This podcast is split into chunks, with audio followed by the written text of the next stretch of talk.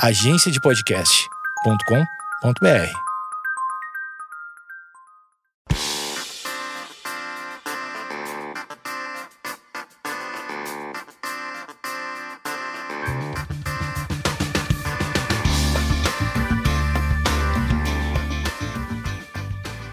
Esquizofrenóias hoje no ar com uma pessoa que tem uma voz de jornalismo, credibilidade. Que você tem que fazer uma impostação. Eu sou fã dela desde a adolescência, mas era um, par, um num, num estágio dela. Depois ela virou uma jornalista de credibilidade. Estou aqui com Isabela, na, da brincadeira do forno, do Fantasia. Meu pai amado, Amanda. Tudo eu, bem? eu sou antiga. Que eu, escolhi, privilégio. eu escolhi você porque você tinha a voz sensual. Eu falava, nossa. Posso falar? ah, Algumas pessoas, algumas pessoas falam voz sensual, voz impostada. Eu tô Sim. falando com você desde a hora que eu entrei por essa porta. Você percebeu eu impostando a voz ou essa é a minha voz? você é naturalmente impostada. Então, impostada que é um termo que a gente rotula, mas Aham. essa é a minha voz. Sim. Então, eu não faço força pra falar dessa maneira. Essa é minha voz, ué. Então, mas passa credibilidade. Passa credibilidade. E foi esse o comentário que o Arnaldo Sacomani fez pra mim quando eu fazia o Fantasia. Porque ali, você imagina que nós éramos 50 meninas de 16 anos, trabalhando num programa que na época era o auge do 0800, não tinha internet, rede social, né? Ganhava 200 reais na ligação, não era isso? Não, a- era um as pessoas que ligavam, assim, é, a gente tinha salário, imagina. Eu tinha, na época, um salário é, que, a- aos tempos de hoje, era muito bom, nem fazia ideia, e recebia cesta básica. Quando chegava a cesta básica na recepção do meu prédio, que tinha lá o símbolo do SBT, a gente está falando de uma época Chique. em que o SBT era um negócio, assim, de muito prestígio. Que ano era? 97, 98, 99. A Jaqueline Petkovic era menor de idade, pra vocês terem uma noção. Várias pessoas eram menores, mas isso, isso não era um problema, porque Aham. todas tiveram aval de suas famílias. Tinha Amanda Fro- Françoso, Françoso, minha amiga, até hoje, tá grávida. Ah, Agora, o curioso é assim: é, naquele momento- Janaína, amava todas. Olha essa Amanda, gente, que Eu sou, surpresa. muito, to- to- eu sou tosca, desculpa. Não, não é não, Fantasia, o primeiro, O o, da primeiro. Carla Pérez, não. Então, eu fiz três estágios, de 97 a 99. Eu peguei a Carla Pérez também. Não, isso aí já não se Eu peguei a fase, a primeira fase, que foram 12 mil meninas para tirar 50. Então você tinha que saber dançar, tinha que saber cantar, tinha que fotografar bem no vídeo. Só que aquilo era uma brincadeira, ninguém estava fazendo Lembrei aquilo. de outra, Viviane. Viviane, negra, linda. atriz. É, então, você teve ali uma oportunidade incrível de se desenvolver profissionalmente. Por que, que eu digo isso? Porque uma vez que nós entramos neste, neste, neste programa, que a ideia do Silvio chamaria, inclusive, 50 estrelas inicialmente. Eu tenho o meu crachá, Ah. inclusive, o primeiro que foi feito, o nome do programa é 50 Tinha um estrelas. golfinho. Não, isso era fantasia mesmo. Aham. Só que aí o Silvio perdeu, se não me engano, na época, a concessão de usar o nome 50 estrelas. E aí mudou para fantasia. Aham. Esse era um programa no modelo americano em que tinham mulheres, né? Existiam mulheres que ficavam dançando, cantando. Para o quê? Porque esse horário da tarde da televisão, ele é complicado em qualquer lugar do mundo, não é só no Brasil. Sim. Então, este modelo veio de fora. Aham. E aí, qual era a intenção?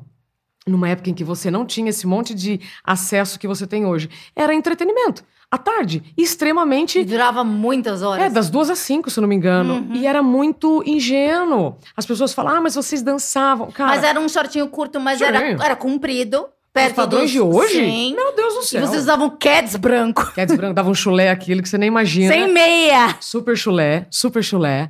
Aliás, acho que em todos os Tudo programas adolescente, né? Que as pessoas querem falar sobre isso. E, e acho que elas, os que elas mais gostariam de ouvir era isso que eu acabei de falar. Chulé danado. Normal, gente. Normal, chulé, todo mundo Eu tem. achava o máximo. Ou já teve ou vai ter. Mas aí, o curioso é que neste grupo de 50 meninas, em que participaram 12 mil para tirar 50, no, no- no- nos primei- nas primeiras semanas, o Arnaldo Sacomani foi gravar o CD do Fantasia. O Sim. pupurri que a gente dançava. Ah, Sim. só para completar. Vocês faziam um Aquela história do, do lance sexy e tal. Não tinha nada disso, até porque Era na ingênuo. década de 90 e É. pouco foi o, lança, o, o berço do axé. Então, as músicas que tocavam naquela época eram axé. E como é que se dança axé? Tem todo lá, aqueles três É. jeitos, de rebola pra lá. Só que assim, Vocês eram mais graciosas. A ingenuidade, Amanda, era, Era. um negócio que predominava. Era quase um programa infantil pra mim. Infanto-juvenil, total. É, eu, total. daí eu gostava, eu gostava, porque, sei lá, tinha a Débora Rodrigues. Débora Rodrigues, maravilhosa. Agora, veja, É, o entretenimento, quando a gente fala infanto-juvenil, eu me lembro de uma frase que era né, de um dos nossos diretores que falava assim: nós precisamos entreter quem está em casa nesse horário. E quem está em casa nesse horário? Crianças, jovens e idosos. Óbvio, porque sim. a força né, ah. adulta está trabalhando. Sim, sim. Então, pronto. O pai, o provedor. Aí eu me lembro que o Arnaldo Sacomani ele falou assim: quem sabe cantar? Botou o microfone, igual esse aqui, bonitão, né, no pedestal, e falou assim: quem sabe cantar? Que a gente vai precisar selecionar as cantoras do CD. Eu fui com a cara e com a coragem. Ah, vou, tô aqui, não tenho nada a perder. Uhum. Saca? E eu lembro que na época é, tocava a música Bem Que Se Quis da Marisa Monte. E eu fui. Olha, olha só que coragem, né? Quando a gente é mais jovem, a gente tem é. muito mais coragem, uhum. né? Você fica pensando, ah, o que, que vão pensar de mim? Né? O que vão achar? E eu fui lá, cantei. Quando acabou, ele disse: O que, que você vai fazer quando crescer? Falei, provavelmente eu vou voltar pro Paraná. Uh. É, vou voltar pro Paraná para continuar lá a questão da minha família. Minha família mora num sítio. Ele falou: por que você não procura o rádio? Porque você tem uma voz que passa credibilidade, uma voz grave num mercado uhum. em que as uhum. mulheres têm muita voz aguda. Uhum. Eu ouvi aquilo, eu falei: Bacana, obrigada. No dia seguinte, eu estava no Senac fazendo curso de radialista. Então, a gente tem que tomar é, é, muita atenção quando alguém te fala algo genuíno dessa maneira. Porque às vezes a gente ouve comentários e você entra pelo vídeo e pelo outro. E não, olha só, o comentário que ele me fez fez eu ir para o rádio, que me fez ir para o jornalismo. Uhum. Então, o caminho foi esse. Foi o fantasia, sim, com muito orgulho, sabe? Não fiz nada considerado errado e legal, pelo contrário, tudo ali, ó. Contrato, é, carteira assinada, sim, cesta básica na porta. Sim. E aí, é, depois eu fui pro rádio, trabalhei na Energia 97, Jovem Pan, fiz o Na Balada, aliás, quando o Emílio me chamou para trabalhar, quando ele me ligou, achei que era trote. Porque na época o Pânico passava muito trote Sim. por telefone para as pessoas. Uhum. E aí eu achei que era um trote. Ele, Isabela, eu quero que você venha trabalhar aqui na Jovem Pan na balada. Eu, oi? E fui, foi incrível. Trabalhamos eu e o Renato Neme na balada. Numa época em que as baladas de São Paulo eram totalmente diferentes de hoje, uhum. né? Nós tínhamos uma rua só de balada, por exemplo, na ficava Vila na Vila Olímpia. Hoje é só prédio. Quem passa lá nem acredita como já foi. E aí depois, sim, eu fui para o jornalismo. Aí eu fui para o Band News TV, aí para Band e depois Globo. Sim.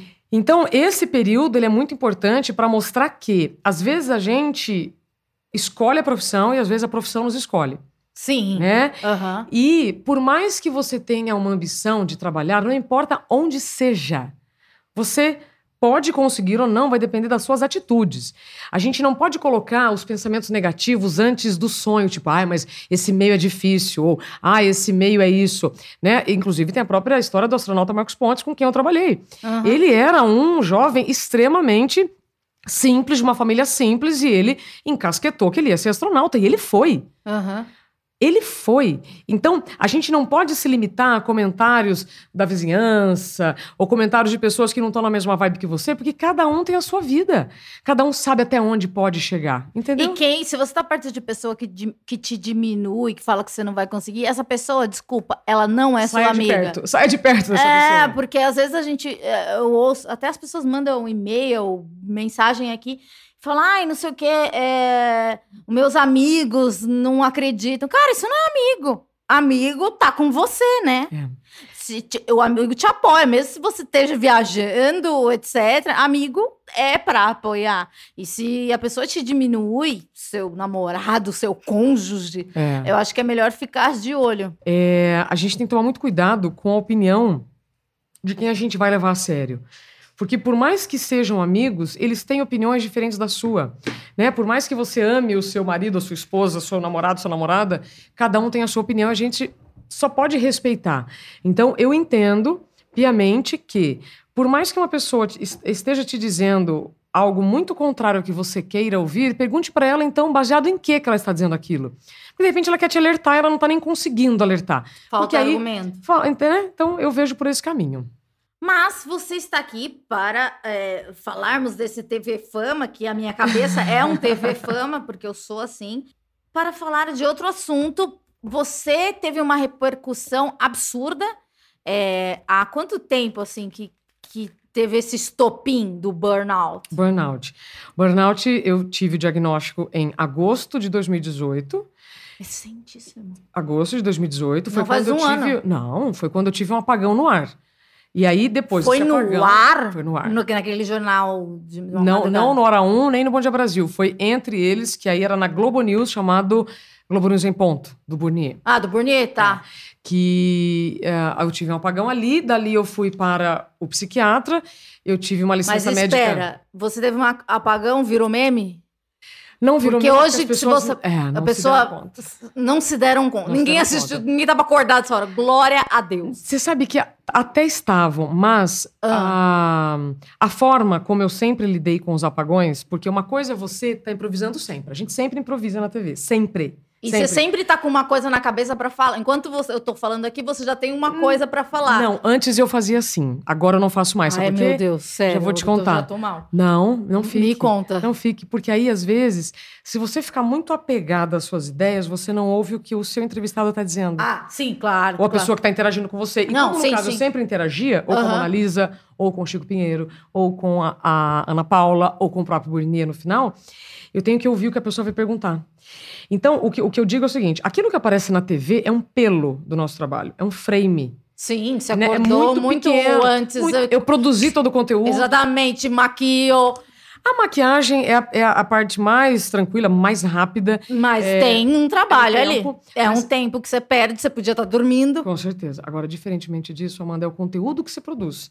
Porque ninguém faz nada por nós na TV. É, não tem um apresentadores. TP. O TP, O TP tem. existe com, com algumas orientações de tela. Porque quando a Sim. gente fala, aparece um negócio na tela, aquilo, o diretor de TV que está lá num outro ambiente precisa É. saber o que, que vai entrar para ele apertar um Mas botão. você não entra no ar sem saber qual é a notícia. Você Imagina. sabe tudo. Não, Você tem que saber que pelo estudar. menos boa parte. E aí, no meu trabalho, eh, eu entrava meia-noite, uma ou duas da manhã. Dependia da, Da posição que escala. eu estava ocupando. Ou eu estava na apresentação integral do jornal, ou eu estava na apresentação da previsão do tempo.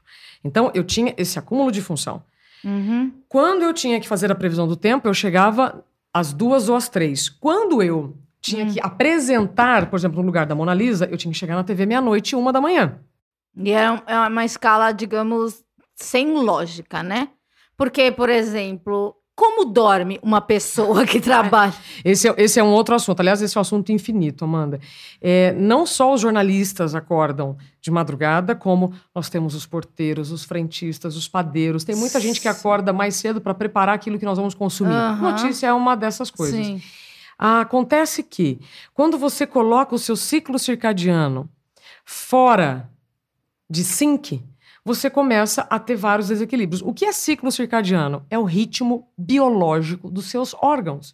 Cada pessoa tem o seu. Existe uma média do ser Uhum. humano, assim como tem uma média dos gatinhos que dormem Uhum. o dia inteiro, né, e ficam elétricos à noite. Tudo isso é o ciclo circadiano de cada um. Uhum. Agora, quando você coloca o seu corpo num estado de estresse prolongado, Aham. você vai ter os desequilíbrios. E o estresse não, é, não significa que você vai estar presenciando brigas. É, é, é você estar alerta para ser para o seu trabalho te exigir a qualquer momento. Sim. Não só o trabalho, mas nós estamos estressados o tempo inteiro. O que antes acontecia apenas na boca da caverna, né, que o, o sujeito ficava, Aham. ele tinha que lutar ou fugir a qualquer ameaça. Hoje a gente vive isso o tempo inteiro, que é com o telefone, que são as notícias que a gente vê, é o medo de andar na rua. O tempo inteiro você está sob efeito de estresse. O seu corpo produz estresse. Nós produzimos esse hormônio, Aham. tá, que é medido inclusive pelo cortisol no exame de sangue. Sim. Acontece que em quantidades elevadas, ele vai te causar um problema. É igual chuva. Até água demais, de- até água demais vai provocar uma enchente. Aham. Então, o problema não é a chuva, o problema é o excesso de chuva. O problema não é o estresse, é o excesso de estresse. Então, eu vivia num ambiente em que o meu corpo estava sob um estresse absoluto, porque eu tirava o meu ciclo circadiano do de sync, e para as mulheres isso é pior, porque, Uhum. vamos lá, há 150 anos que nós tivemos a, a invenção do filamento que comercializa as lâmpadas por Thomas Edison, é que nós começamos a substituir a noite pelo dia, o dia pela noite e vice-versa. Porque antes disso, ou seja, milhares Caiu o de sol, anos, dormiu. Pronto. É isso. ciclo circadiano. Aí, há 150 anos, os seres humanos, eles fazem o quê? Eles dormem cada vez mais tarde, acordam cada vez mais cedo, né? E aí o seu ciclo circadiano, ele entra em parafuso. Aham. Entrando em parafuso, ele não produz hormônio e aí vai desequilibrar uma série de glândulas do seu corpo. Isso é tão simples de entender, só que ninguém explica. Então não adianta você falar para o sujeito que está em sofrimento mental, né? Já vamos falar sobre isso, que é o burnout, que é a dor invisível, como a depressão, como a ansiedade, como a fibromialgia, como a, a Aham. dor na coluna, são dores invisíveis. Aham.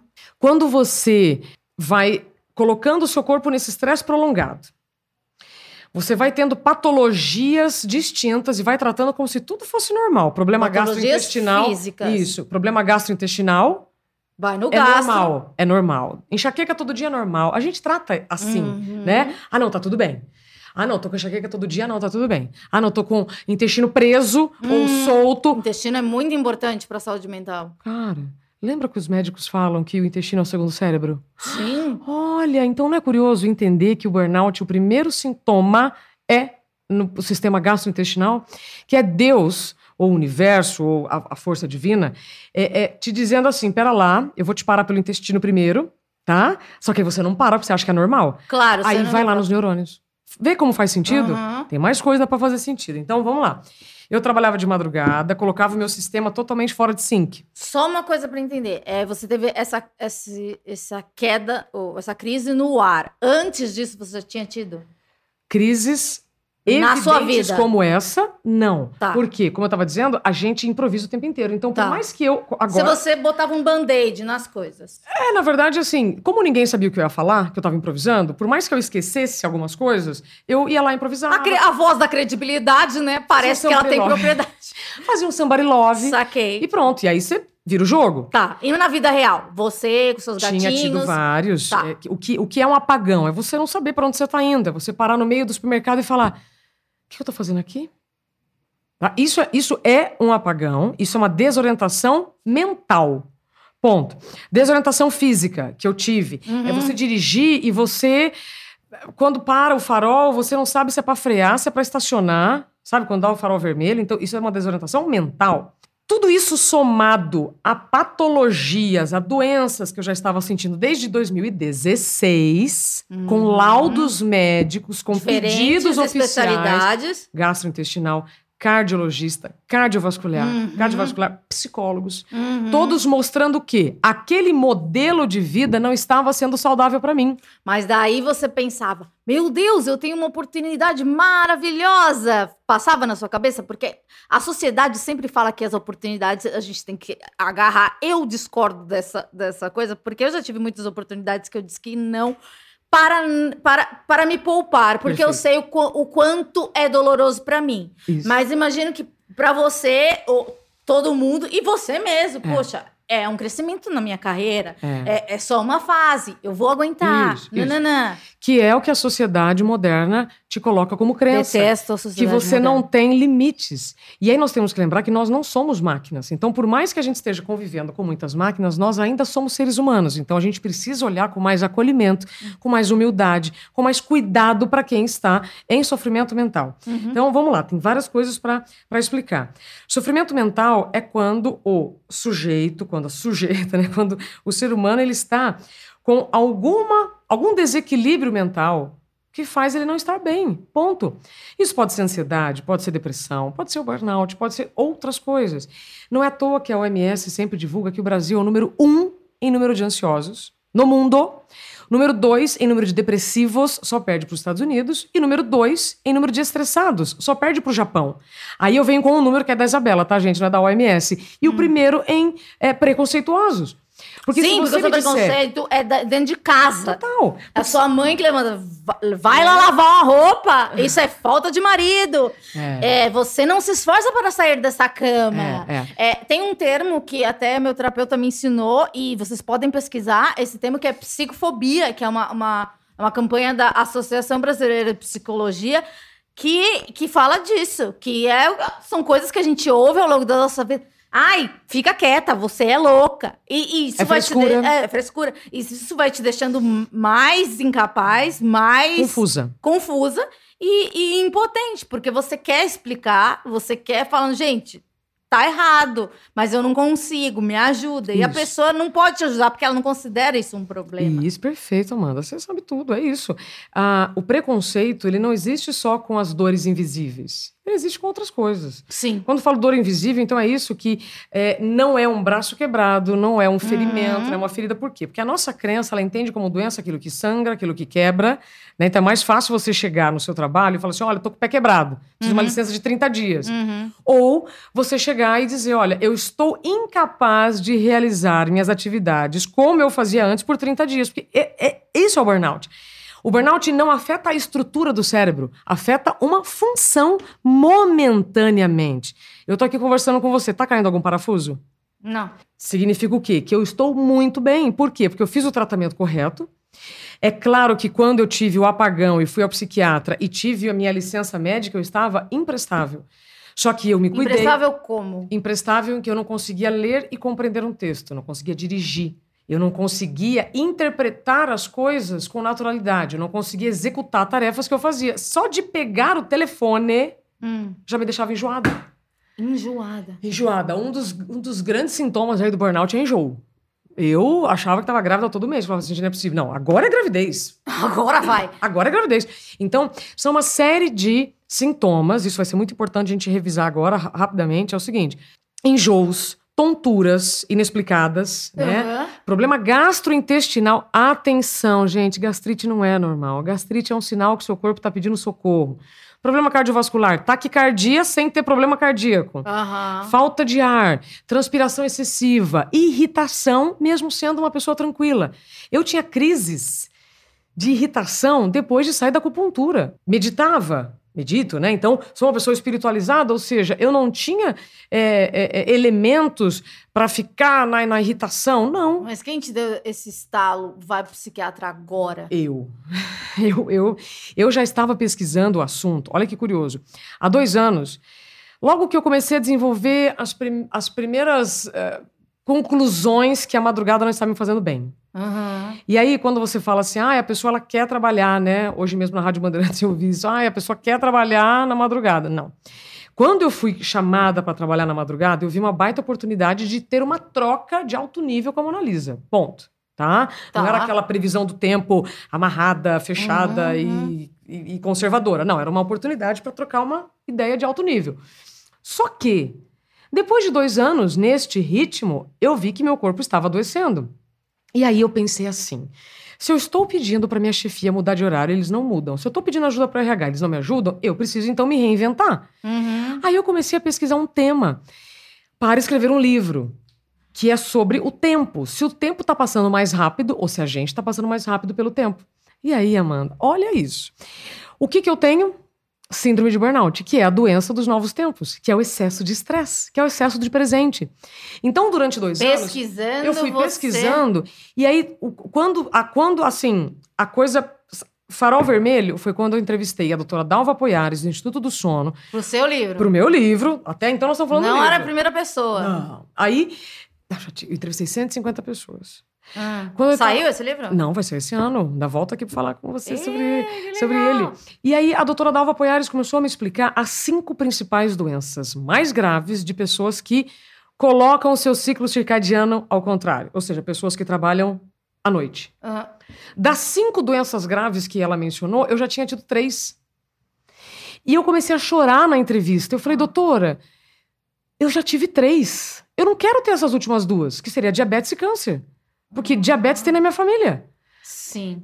Amanda, eu saí de lá muito impactada. Eu falei, cara, o que é que eu estou fazendo da minha vida? Eu já estava já tava pedindo ajuda, ninguém me ajudava. Aí eu voltei para minha chefia e falei assim: olha, está fazendo mal para minha saúde, assim, assim, assado. Só preciso mudar de horário. Nada.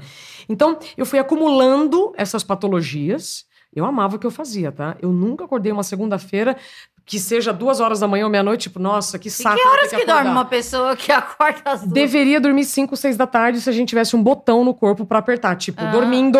Mas não é assim.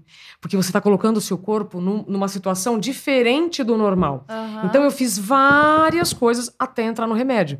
Então no final, ou seja, então agora em agosto de 2018 eu tava tomando remédio pra dormir, remédio pra acordar, anfetamina, tomando um monte de remédio pra dor de cabeça, pra dor não sei o quê, porque é dor em todo o corpo, ou seja, Aham. seu corpo, sabe quando ele já tá careca de eh, pedir pra você se cuidar e você não se cuida? É igual gripe, né? A gente sabe que às vezes está dormindo menos, está se alimentando mal, você não faz nada. Aí vem uma gripe e te fala assim: pera lá, que nós vamos agora fazer você parar.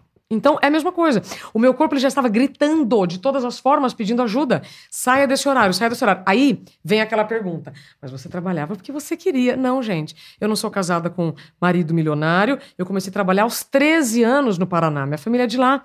Então, eu, não- eu tenho responsabilidade financeira. E a gente vive num país com 13 milhões de desempregados. Qual era o meu medo? Eu falei, bom, Ai, eu já muitas pedi pra questões. sair. Ai, Muitas. que horror. Ó, eu já pedi para eu já pedi para mudar de horário e ninguém muda. Se eu peço demissão, quem garante que eu vou ter um outro emprego? E aí não me venha com esse papo de que ah, trabalhou na, na, na emissora X, na emissora Y. Gente, é o seguinte: não existe regra, não existe é, uma, uma lei que sirva para todos, porque você depende da vaga. Então, por mais que eu seja, né, e tivesse trabalhado Competente. muito tempo na Band, no Band News, passado pela SBT, por mais que eu tivesse amigos em todas as emissoras, eu precisava de uma vaga. Aham. No momento em que todos os dias você via notícias na internet assim, ó. Tal canal dispensou 40 pessoas, tal Sim. site dispensou. Então, assim, é muito ruim quando você vê o julgamento da pessoa sem se aprofundar com as informações corretas. Então, a galera que quer ficar no raso, ok, boa viagem. Mas se a gente se aprofundar no oceano, você vai ver coisas maravilhosas. Mas vai dar trabalho se aprofundar. Você vai ter que fazer curso de mergulho, colocar uma roupa especial, mas você vai descobrir coisas que ninguém vai descobrir. Então, você que escolhe. Você vai ficar no raso, julgando, criticando, ou você vai se aprofundar. Você falou com a doutora do Instituto do Sono, começou a chorar, falou: Este é o meu momento. Ah, vou ao psiquiatra. Falou: Oi, psiquiatra, eu tenho burnout. Não! Não, quem deu o diagnóstico foi ele. Eu cheguei no psiquiatra em crise de choro e relatando os meus sintomas. Taquicardia, falta de ar, transpiração, enxaqueca, gastrointestinal, enjoo.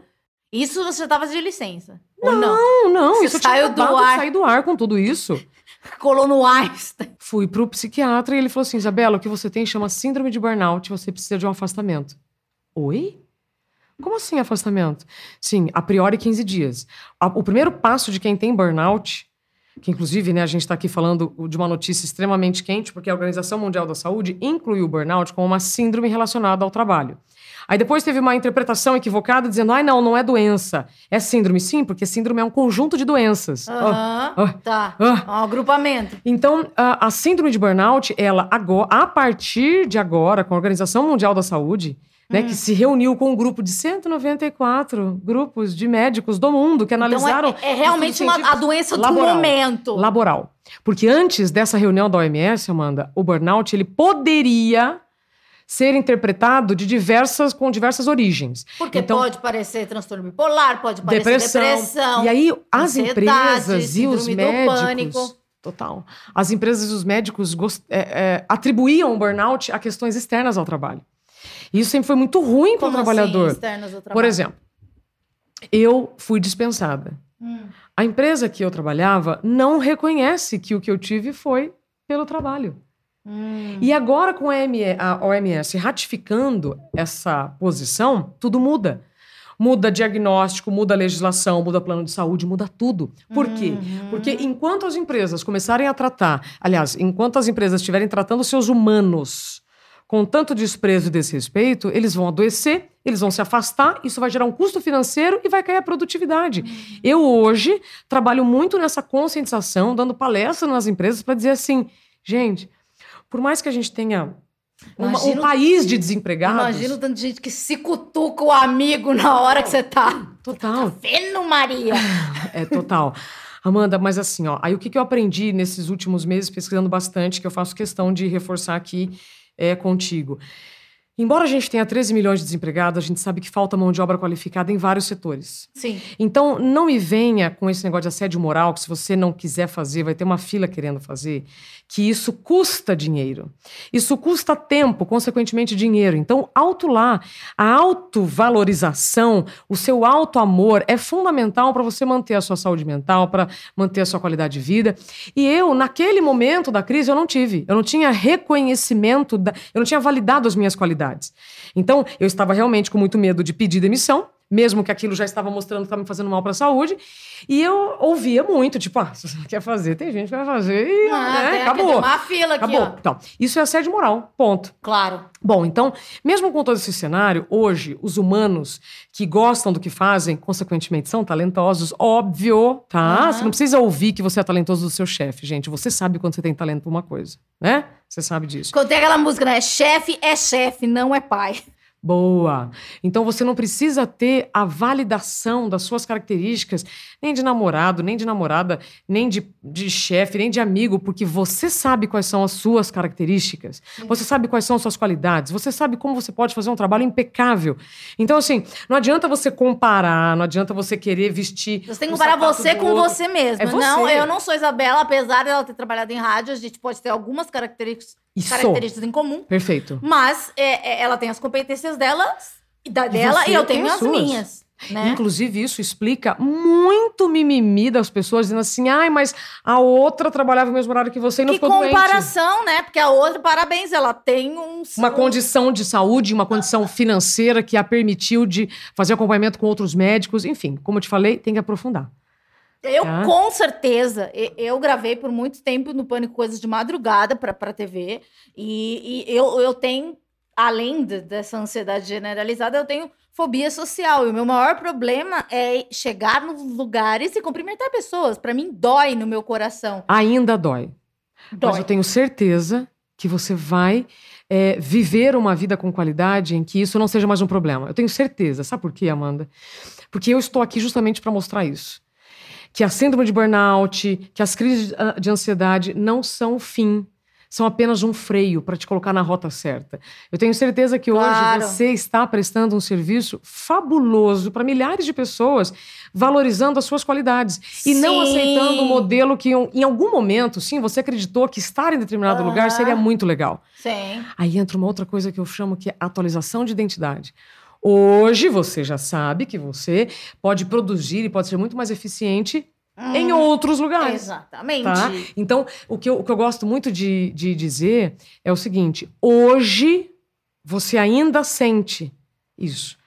Amanhã pode ser que você não sinta. Se você fizer uma atualização de identidade, o que, que é isso? É quando você ressignifica a situação que te gerou aquele trauma. Então, tipo, bom, eu comecei a desenvolver esse pânico quando eu chegava para gravar e as pessoas vinham me procurar para falar de não sei o que, não sei o que, confusão. Agora não. Agora, É se você tudo chegar mais num calmo, ambiente mais tranquilo. você entende? Então, é, desapegar também da dor do passado é um caminho de cura. Sim, é, sim. é, o jeito que você constrói as frases também, né? É, quando eu fazia yoga, a professora me falava que eu era Nossa. muito negativa. Ela falava, não, eu, tipo, fazia uma, ela fazia uma posição e daí eu falava, eu nunca vou conseguir fazer isso. Daí que eu pensei, falei, nossa, realmente, né? Eu só falo que não vou conseguir. Tipo, sei lá, eu, eu me vi pessimista quando alguém me alertou. Daí, você, vamos pra, pra cronologia. Você foi pro hospital, 15 dias de afastamento, Isso. que seria vá entrar em contato com a natureza. Falaram isso? Na- isso faz parte também da, do tratamento, né? Uhum. O tratamento, ele não é igual para todo mundo, assim como as origens do burnout não é igual para todo mundo. Tem gente que Uhum. não vai trabalhar de madrugada, mas vai trabalhar 15 horas em condições Uhum. penosas e que vai desenvolver. Uhum. Então, o meu problema não foi só trabalhar madrugada, era o que eu fazia também nessas horas. Porque eu trabalhava em três jornais. Enquanto eu estava apresentando um, eu estava produzindo outro, porque era um colado no outro. Uhum. Tá? Simples assim. E isso por seis anos e meio. Então, é diferente, a gente não pode banalizar o burnout. Ah, mas o burnout, né, na, na classificação, é o esgotamento mental. Ah, mas eu tô me sentindo esgotada esse final de semana, que ah, eu Não muito. Não é um final de semana que você não dormiu bem que você vai ter burnout. Não é um estresse pré-cursinho. Né? Muitos Uhum. estudantes me perguntam, ah, e o que eu tô sentindo é burnout? Não, gente, é um estresse ocasional. Então, a gente tem que tomar muito É cuidado. um pico absurdo. Sabe quando a chave cai? Aham. Mesma coisa. é Acabou quando o a disjuntor, força. o disjuntor caiu, você vai ter que parar, trocar o disjuntor e volta. Foi o que eu fiz. Então eu tô aqui para mostrar que o burnout não é o fim, é apenas um freio. Para te colocar num caminho melhor do que você estava. Porque se você adoeceu, alô. Não tava, tipo, Alô, alô. Se você adoeceu é porque aquele ambiente não estava favorável para sua qualidade de vida, para sua saúde, Sim. tá? Eu falo alô, alô assim sem parar que é para chamar atenção. É, daí ele, o psiquiatra falou exatamente o que pra você? Isabela, você está com a síndrome de burnout, você precisa de uma pausa. E você aceitou? Eu chorei mais do que eu já estava chorando. Por quê? Porque eu já tinha entrevistado, eu já tinha tido contato com pessoas que tiveram burnout, mas eu não reconheci em mim os sintomas, porque a gente nunca acha que vai acontecer nada com a gente. Depois desses 15 dias, eu tive ainda ah, que ficar mais dois meses afastada. Então, eu fiquei afastada dois meses e 15 dias. Uhum. E no dia que eu voltei ao trabalho, eu fui dispensada. Porque, provavelmente, as empresas não gostam quando você fala a verdade. Você ter uma doença ocupacional demonstra que alguém não te ouviu. Se você pediu ajuda, né? Porque não adianta sofrer calado também, mas eu pedi ajuda, tá? Tá. Então, eu fui dispensada, foi um choque, foi. Vamos lá. Qualquer empresa pode demitir a qualquer momento. Sim. Só que a gente sabe o que a gente planta. Então, você, você imagina o que você vai colher. Eu sabia que eu poderia ser demitida por ter tido uma doença ocupacional, mas eu nunca imaginei que isso aconteceria. Na volta. Pelo que eu já tinha produzido naqueles seis anos e meio. Uhum. Eu entreguei. Sabe, igual, ah, mas você criou expectativa. Tá, você rega uma planta, você não tem expectativa que ela cresça? Uhum. Oi? Né? Então É, a gente tem que é tomar normal. muito cuidado. Aí eu fui dispensada. E aí eu comecei a, primeiro, a, a- a voltar, né, a buscar meu equilíbrio, minha saúde, minha qualidade de vida mesmo, porque qualidade de vida é você ter condições de dormir na hora que o seu corpo precisa, comer na hora que você sente fome. Aham. Qualidade de vida é você ter equilíbrio entre trabalho e lazer. Aham. E o burnout, quando chega no, no pico, você sofre de uma coisa chamada despersonalização. Nada, nada. Pode ser o. O, o- eu vou falar Obama. Pode ser o Obama na sua frente. Você fala, ah, tá. uhum. Você não sente Você nada. não sente nada. Você fica assim, apática, sabe? Então, é, essa despersonalização é muito triste. Então, isso não é qualidade de vida. E ninguém tá aqui nesse planetinha para acordar e ficar passando mal no trabalho. A gente tá aqui pra Claro! produzir, pra gente contribuir pra uma sociedade que seja bacana, pra gente ter tesão pela vida. É isso. Então, se eu tô aqui te falando isso, Amanda, é porque eu já estive em condições é, de muita incapacidade de ler uma mensagem de texto. E agora eu tô aqui conversando com você pra você ver que é possível sim. Tá? É possível Entendo. você resgatar a sua autoestima, é possível você re- é, é, revalidar quais são as suas características, sabe? E parar de sofrer por comentários alheios, por pessoas que não têm nada a ver com você. Tem um filme que eu adoro mencionar, que é a Capitã Marvel. Você já assistiu? Não. Ah, meu Deus, gente, alguém. V- vamos, vamos fazer uma sessão Capitã Marvel. Filme obrigatório para todas as mulheres. Ó, sem preconceito, tá? Com super-herói e tal. Não fazia ideia do que era o filme. Mas eu sabia que era uma história de uma mulher que ouviu a vida inteira que ela não era capaz, que ela tinha um poder que não era dela, que o chefe lá do planeta que ela morava que tinha dado, Uhum. até que ela descobre que o poder era dela. Que tudo aquilo que ela ouviu a vida inteira falando assim, Que ela É. acreditou. ela acreditou por quê? Porque foi uma crença, todo mundo falava aquilo pra ela, e aí ela achava que aquele poder que ela tinha não era dela, que era do planeta que ela vivia. Todas as vezes que ela tinha atitude, o chefe dela dizia assim: "Não, ainda não, calma, você ainda não tá preparada". Aí quando chega uma situação, ela pega e fala assim pra ele: "Eu não tenho que te provar nada".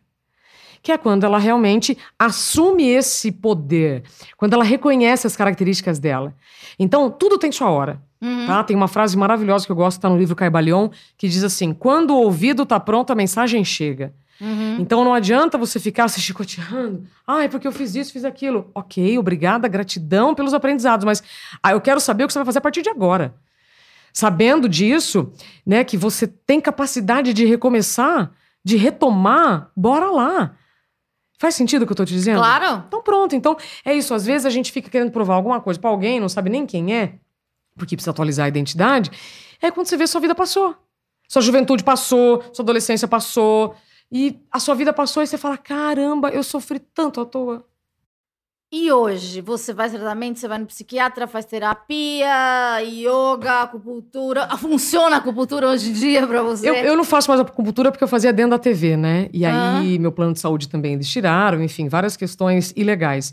Hoje eu faço meditação, Eu continuo na terapia, eu eh, passo né, com a psicóloga maravilhosa e procuro identificar os gatilhos. Quais são os gatilhos? Quando eu fico muito tempo na internet e fico enjoada, opa! Ainda rola um enjoo. Sempre que o burnout não tem cura 100%, ele tem tratamento. Tá. Mas aí eu reconhecendo os gatilhos, opa, coloco o pé no freio. O que é colocar o pé no freio? Quando você já começa a sentir um enjoo, uma dor de cabeça, uma tontura, você fala: opa, eu tô dando mais do que eu tenho, eu tô dando mais energia do que eu tenho. Tá. Seja com a internet, seja no trabalho e tudo mais. Então, o burnout, é, é, como eu digo, você pode voltar a trabalhar, claro, como eu estou fazendo. Sim, e você trabalha muito porque até, tipo, ela sempre tá numa palestra, sempre tá na, pela cidade em toda. Então a pessoa não fica uma incapaz, uma improdutiva, um Só se ela zero à quiser. esquerda. Só se ela quiser, tá? Eu ainda não conheci ninguém que, Se anulou. que se anulou. Bom, deixa eu refazer essa frase. Tá. É, em um nível mais profundo, o burnout leva ao suicídio. Então, Porque é desesperador. porque Você a pessoa tentou de tentar tudo. ler um texto desse tamanho É. e não conseguir É, é, é, é, é. uma coisa Perfeito. desesperadora. Perfeito. Algumas pessoas me perguntam: você, você pensou em suicídio? Olha, eu pensei que se eu tivesse. não tivesse tela na minha janela dos gatinhos, se eu caísse, como é que seria? ia, ia ser mais... Então, tá. Em janeiro, uma enfermeira, por exemplo, ela se suicidou quando ela teve diagnóstico de burnout. Então, o burnout. ele Profissionais de saúde se suicidam demais, né? estra- O burnout, Amanda, estrangula o idealismo. Então, por mais que você ame o que você faça, você já tentou de tudo. E especialmente com seus chefes, com seus colegas, e ninguém teve um olhar acolhedor para saber que aquilo é fácil de resolver. E depois, hoje o que eu como tenho as pessoas falado- fazem? Tipo assim, aquela o pessoal do passado. Não sei. Você acaba tendo, na verdade, uma grande constatação de ah, o quanto de energia você despendeu com pessoas que você achava que faziam parte do seu sistema e que depois ninguém mais. São figuração. Passou, é, são- era uma temporada da sua vida, não Sim. renovaram o contrato Adoro. para a próxima. Adoro. Aliás, eu sempre digo, né, que tem pessoas que passam a sua vida por um dia, um É. bom dia, que às vezes muda a sua vida, um comentário, né, que o, o tio da padaria te faz, ou você faz pra ele, porque a gente é capaz de mudar a vida de todas as pessoas que cruzam o nosso Sim. caminho. Ou pessoas que vão ficar um mês, ou um ano, ou dez anos, ou uma vida. O grande problema do nosso apego é achar que todo mundo que a gente se apega vai ter o mesmo apego por nós e não vai ter. Então, tá tudo resolvido. Não, Aham. tenho, não tenho mágoa, não tenho sentimento é, que não seja positivo com ninguém. Porque, ok, todos fomos é, importantes na vida um do outro, tá? Mas eu, hoje, eu acabo pesquisando bastante o assunto, porque as pessoas me procuram pedindo ajuda, então eu vou traçando alguns perfis. Aliás, em um desses E esse seu livro, ele já virou um outro livro, já desmembrou para uma série. ele vai ter agora a minha história. Porque se antes eu tinha 150 falas para validar uma sensação, Ah, eu agora tenho a minha história. Então eu vou continuar com o encaminhamento anterior, mas agora eu tenho a minha história. uhum. Então o nome talvez vai mudar, a editora não vai mudar e vai ser lançado ainda esse ano. Por quê? Olha que loucura. A minha pretensão inicial era fazer um livro para que as pessoas não adoecessem nos novos tempos modernos. Por quê? Porque a gente não faz Daí pausa. você veria o seu personagem. Total. A gente não faz pausa. Porque você estava tentando ressignificar sua carreira, você tava falando, Isso. eu quero. Mas foi exatamente o que, o que eu fiz. Eu comecei esse programa antes de sair do pânico. E, Show. E porque eu queria já, tipo, cavar uma, uma no- um novo braço, porque Seu sabia que eu caminho. tinha capacidade. E eu falei assim: tô aqui, ainda preciso da exposição do programa, etc. Mas culminou num estresse maior que eu falei: não aguento mais, vou. O plano. Às vezes a gente planeja coisas e elas não dão certo. Atualização de identidade é isso. É você reconhecer que aquilo que você quis um período, ela funcionou por um período. e depois você exatamente. segue outro caminho. É, e faz sentido. E, e as pessoas, ela, você, você tá indo para um lado e você vê que o seu trabalho tá indo para o outro, ou os seus amigos estão indo para o outro, e tudo bem romper com as coisas. As pessoas, elas, elas se culpam muito, né? De falar assim, ai, mas a gente era tão amiga na faculdade. Na faculdade fazia sentido, né? Naquele tempo. Naquele tempo. Mas hoje as pessoas mudam. É, é muito legal mudar. E, e a gente tá mudando o tempo todo. Eu, eu acho maravilhoso. Amanda, a gente não dorme igual acorda. Sim, porque Então, a gente assim, pegou a experiência de dia, ontem. Tanta coisa aconteceu, sabe? Então, Aham. assim, Gente, vamos parar de hipocrisia, sabe? Porque é, você vê hoje muita polarização, uma bobagem, uma perda de tempo, perda de energia, perda de neurônio. Então, assim, é lindo quando alguém muda de opinião, é lindo quando alguém muda de ideia, é lindo quando alguém muda de caminho, porque essa é a verdade de cada um, Uhum. sabe? Então, quem somos nós para criticar, para julgar a atitude do outro? Para! Por isso que eu recomendo o filme da Capitã Marvel, que, assim, é. é eu vou perfeito. assistir, juro que eu tenho preconceito de Assista. super-herói, mas eu vou assistir. Então, mas aí você vai ver que fala, nossa, eu tô vendo ali, né, Beatles. é, você é uma pessoa muito inteligente, de muito bom gosto. Então, você vai percebendo ah, com Aham. os próximos anos, que eu fui também percebendo isso ao longo dos anos, Aham. que quanto mais a gente se interessa até por aquilo que a gente tem um pouco de preconceito, mais você vai ver que é possível olhar Tirar uma mesma situação. Uhum. Perfeito! E se botar no lugar. Perfeito, perfeito. Não existe nada negativo.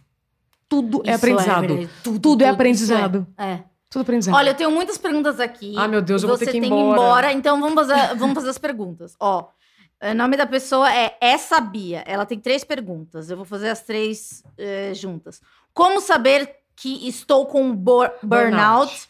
E, e não apenas um cansaço normal? Vou fazer as três juntas. Quais mecanismos eu posso para eh, eu posso usar para me livrar ou minimizar os sintomas? Sabendo que provavelmente estou com burnout, como não permitir que isso prejudique no trabalho? Bom, como é o nome dela? Bia. Bia, seguinte.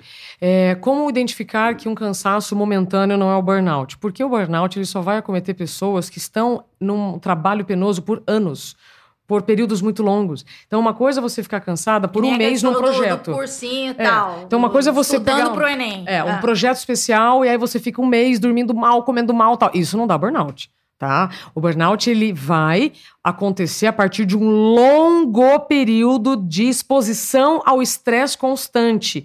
É bom reforçar isso, porque como agora é, tá factual, é, as pessoas vão bana- banalizar o Pronto, conceito, né? Isso. E então tô aqui eu pra explicar isso. Como é que você vai fazer, Bia? Procurar um psicólogo ou um psiquiatra ou o, o, o pessoal do RH da sua empresa, sem medo, sem medo de ser verdadeira, sem medo de ser feliz, sem medo de, de, de, de enfrentar a sua coragem, a sua verdade como o, o, o bem maior que você tem. Porque Que é aí, você. a partir disso, a sua terceira pergunta já estará respondida. Aqui, Mário Pacheco. É, de um ponto, de um ponto de vista prático e realista, como lidar com isso? Porque nem sempre se afastar, tirar umas férias ou diminuir a intensidade de trabalho é, é possível. Então tem, é, Atualização de identidade. Existe uma maneira de lidar com o burnout, burnout sem se afastar do emprego. Não. É, a, te- é, a terapia é o bastante. A terapia ajuda muito, Amanda. E a questão do afastamento momentâneo do trabalho, que é aquele ambiente estressor que deixou daquele jeito. Então você vai ter que se afastar momentaneamente ou não do trabalho. Agora, essa pergunta é muito boa, porque aí ela chega numa resposta muito importante. Você só vai superar o seu burnout e não ter outra recaída quando você voltar a trabalhar de uma maneira respeitosa com o seu corpo. Então, se você voltar naquele mesmo esquema que você estava, você vai adoecer de novo. Você, você vai ter uma outra crise. Adaptações. E o que eu percebo que os médicos me falam muito, Amanda, é estilo de vida. Para você ter uma vida com qualidade, é, trabalhando, tal, se você quiser continuar na mesma área, é mudar o seu estilo de vida, que foi o que eu fiz. Hoje eu reconheço os gatilhos, eu faço pausas frequentes, eu não coloco já meu corpo num estado de exaustão como eu estava. Tá, você não exige o última gota do suor. Não preciso. Porque não mais. vale a pena. É, Ricardo Leite. Em algum momento do início dos sintomas, a Isabela percebeu que estava passando por algum tipo de transtorno ou ela só descobriu isso depois da, da crise? Bom, ela já falou. Eu só descobri total depois da crise. A, a gente vai Você lidando sabia que tudo tinha uma coisa errada, você não sabia um, um Super, nome, né? Super. É que a gente vai tendendo a botar tudo em gavetinhas separadas. Quando você vê, faz tudo parte do mesmo guarda-roupa. É, você é uma pessoa, né? Não é, você não é só um estômago Boa. ou um intestino. Ô, ou mulher cérebro. inteligente. Burnout trouxe outro outros espectros para sua vida? O que, que ele diz por espectros? Não entendi. Tá. Isso gerou algum tipo de trauma para sua vida? Não, pelo contrário, só aprendizado. Sobre burnout, minha pergunta é: esse é o Elvio Albuquerque. Como identificar o burnout em pessoas próximas a mim e como posso ajudá-las sem ser invasivo? Que Que, pergunta legal. Lindo. Elvio, parabéns. Já me mostra, por essa sua pergunta, que você é um cara sensível. Sabe como é que você pode oferecer ajuda? Perguntando como você pode ajudar. Oi? Porque às vezes a gente quer tanto ajudar a pessoa. Tipo, você pega uma água com açúcar e enfia na cara dela. É, olha, gente, olha essa Amanda, que espetáculo. Perfeito, Amanda. Não Assim, é assim! E, e como eu tive muitos altos e baixos, eu posso dizer, muitas amigas próximas é, tiveram comportamentos que eu não acreditava. Falei assim, cara, como é que essa pessoa tá fazendo isso? Eu, e ela já sabendo. Por quê? Porque realmente as pessoas não sabem como perguntar o como eu posso te ajudar. Aí, Amanda, se eu- vamos supor, eu te, eu te vejo, eu percebi que você mudou. Quem Sim. trabalha na empresa percebe que a pessoa mudou, né? De Ela- repente você tá apática ou Perfeito. agressiva. Aí você chama essa pessoa no cantinho e fala assim: Amanda, com muito carinho eu vou te falar um negócio. Eu tô percebendo que você tá chegando mais cabisbaixa, você não tem interagido muito com as pessoas. Está acontecendo algo na sua vida que eu posso ajudar? Ou como eu posso te ajudar? Quer falar sobre isso? Resolver o problema. Sem julgamento. Sem julgamento. Você não tem todas as informações para julgar, e mesmo se tivesse, cada um tem a sua própria vida. E também quando, quando a pessoa aceitar ajuda, você não venha com. Não me venha com respostas é, tipo soluções é, pré-montadas, porque cada um, cada é um caso. E, e o que funcionou com a sua tia, que fazia aula de crochê, detesto crochê, mas já em momentos de depressão já falaram: faz lá um- uma terapia ocupa- ocupa- é, ocupacional. Gente, não é pra mim, eu Isso. sou eu sou acelerada, cada, cada caso é um É. caso. Amanda, vou te falar uma coisa. Eu nunca é, fui entrevistada por uma pessoa tão coerente e inteligente como você. Ai! E olha que eu já tô fazendo uma maratona aí esses dias. Sim, sabe por quê? Sério? Porque você pode falar sobre isso, porque você sentiu o que eu senti. É. A gente só, só pode falar com propriedade daquilo que a gente sente, daquilo que a gente já superou. Você já superou, né? Então aceite. Você é uma profissional incrível. Você Ai. tem muito pra ajudar milhares de pessoas que Ai, estão com suas isso. dores silenciosas. Lógico que eu falo, Flor, aceita. Daqui a patinha. Oi. Nós temos gatinhos gêmeos. Gatinho, sim. Então, olha, é, eu fico muito privilegiada com esse espaço. Quanto mais a gente falar, melhor. Quanto mais informação, melhor, para que mais pessoas procurem ajuda. Para finalizar, eu quero só reforçar o seguinte recado: o burnout. Assim como a depressão, assim como a ansiedade, não é o fim, é apenas um freio, é uma defesa do seu corpo para evitar que aconteça algo pior. O que seria pior que o burnout? Um AVC, um infarto ou karoshi. Karoshi é morte súbita por excesso de trabalho. É um nível acima do burnout e que acontece no Japão desde a década de 80. O governo Karoshi. Chama, nunca ouvi esse termo. Karoshi tá num documentário incrível da Netflix chamado Happy. Vale muito a pena assistir. Vou te Vou passar. Rap, dica da Isabela. Karoshi é o- a morte súbita por excesso de trabalho. O governo japonês paga indenizações para famílias com vítimas de Karoshi. Porque, Porque eles lá- já, eles já, de- como é uma coisa mais antiga, eles já admitem que, que é Que o causado pelo sujeito trabalho. trabalha 100 horas por semana. Uhum. 100 horas por semana é mais do que o dobro do que o recomendado pela Organização Mundial da Saúde.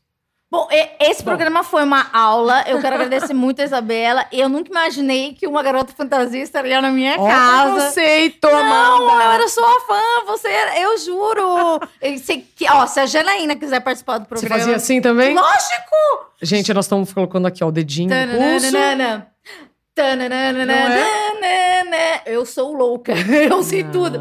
É, obrigada por ter vindo, tipo, é uma honra mesmo e obrigada pelas palavras, parabéns pelo seu trabalho. É, te espero no lançamento do Vamos. livro. Quero ir receber autógrafo, chiquérrima, chiquérrima. Com certeza. E parabéns de verdade. E eu torço muito por você. E conta Nós- comigo. Por nós, vamos Ai, juntas. Você é uma juntas. gracinha. A vida é muito louca, porque, tipo, eu te via na TV e daí eu falei, gente, daí depois ela foi pra Globo, daí depois ela tá aqui e tá sendo legal comigo. E ela tá, ela tá com- compartilhando coisas legais com vocês.